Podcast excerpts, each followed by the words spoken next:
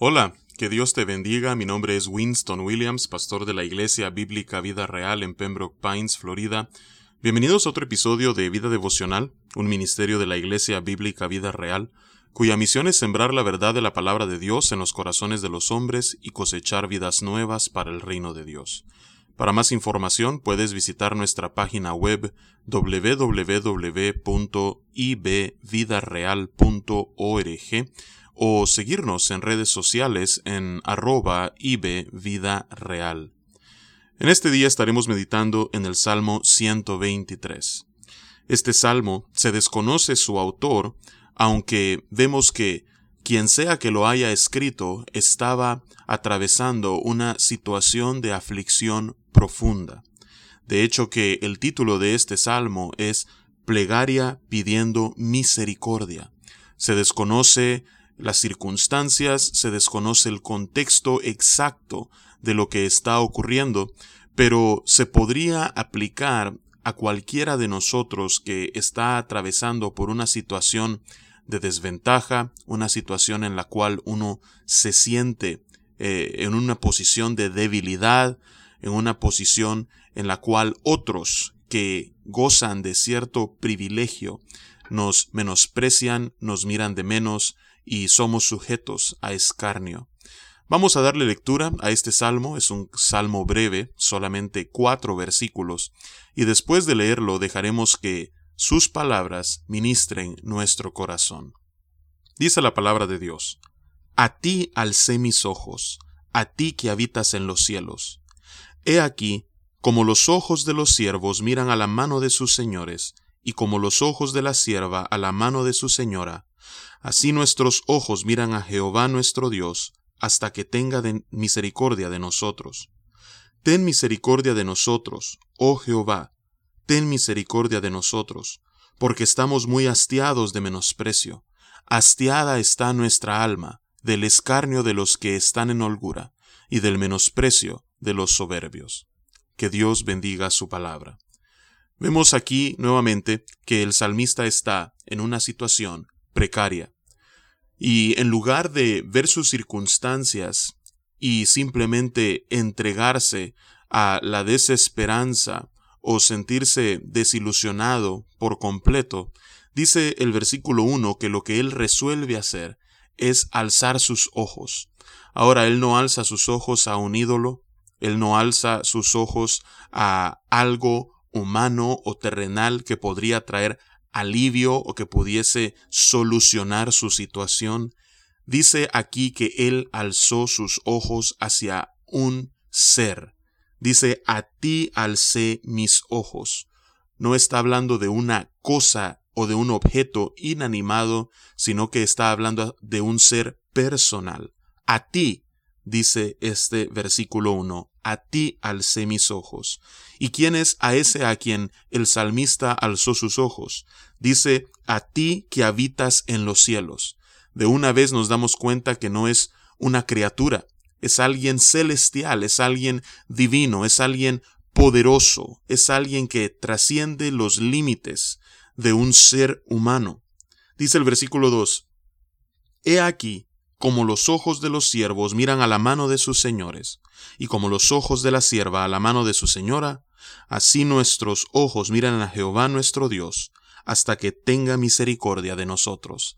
Aquí se revela a quién alzó sus ojos el salmista, y hace una comparación hermosa. Cuando los siervos tienen alguna necesidad, estos ven a la mano de sus señores para poder recibir de ellos algún favor o algún otro tipo de ayuda que pueda suplirles su necesidad. Pues aquí el salmista toma esta imagen y la compara a la manera en la que él, habiendo alzado sus ojos a los cielos, mira a la mano de Jehová su Dios hasta cuándo? Hasta que él tenga misericordia no solamente de él, sino de todos aquellos que estaban en su misma situación. Él ve hacia el cielo y aguarda a Dios pacientemente mientras atraviesa por esta prueba en la que se encuentra, mientras está sumido en aflicción profunda y espera en Jehová que en su tiempo Él pueda tener misericordia nuevamente del salmista y de todos aquellos que están pasando por las mismas circunstancias.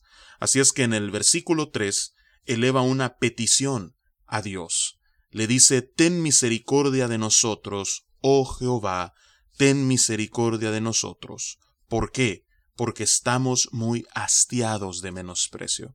Se puede percibir el corazón desfallecido, el corazón cansado y fatigado de este salmista, mientras le pide al Señor que tenga misericordia de él y de los suyos, pues han estado atravesando un valle de lágrimas en el cual aquellos que les rodean no hacen nada más que menospreciarles.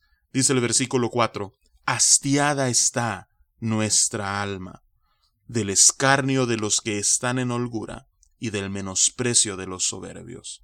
¿Quiénes eran aquellos que estaban escarneciendo a el salmista y a todos aquellos a su alrededor? Eran los que su situación era completamente distinta.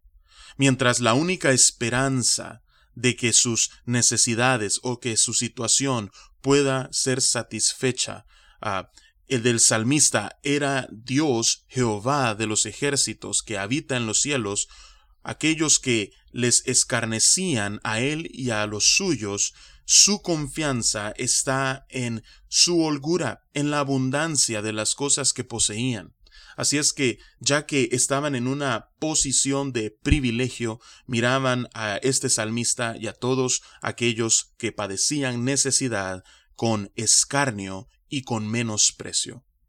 Muchas veces la abundancia de los bienes, en lugar de traer adoración al corazón del ser humano hacia aquel quien le ha provisto y le ha bendecido con tanto, lo que genera en nuestro corazón por cuanto está corrompido por el pecado es soberbia. De alguna manera, aquellos que poseen mucho en ocasiones caen en la trampa de creer que todo lo que tienen es gracias a sus esfuerzos, a su inteligencia o a su manera de hacer las cosas, cuando en realidad el que crea las oportunidades, el que ah, hace posible que entremos en relaciones estratégicas, el que nos coloca en un lugar, en un tiempo determinado, cosas de las cuales ninguno de nosotros tiene control, ese es Dios. Todo lo que nosotros recibimos y poseemos viene de parte de Dios, por lo cual no debería haber lugar para la soberbia. Lamentablemente, muchas veces eso es característico de aquellos que están en holgura, y en lugar de ayudar a los necesitados, en ocasiones lo que hacen es menospreciarles y escarnecerles. Así es que, si tú eres eh, de los que están en la situación como la que vive este salmista. Yo te animo en este día que alces tus ojos a los cielos y esperes en que la mano de Jehová tenga misericordia de ti y que coloques tu esperanza única y exclusivamente en Él.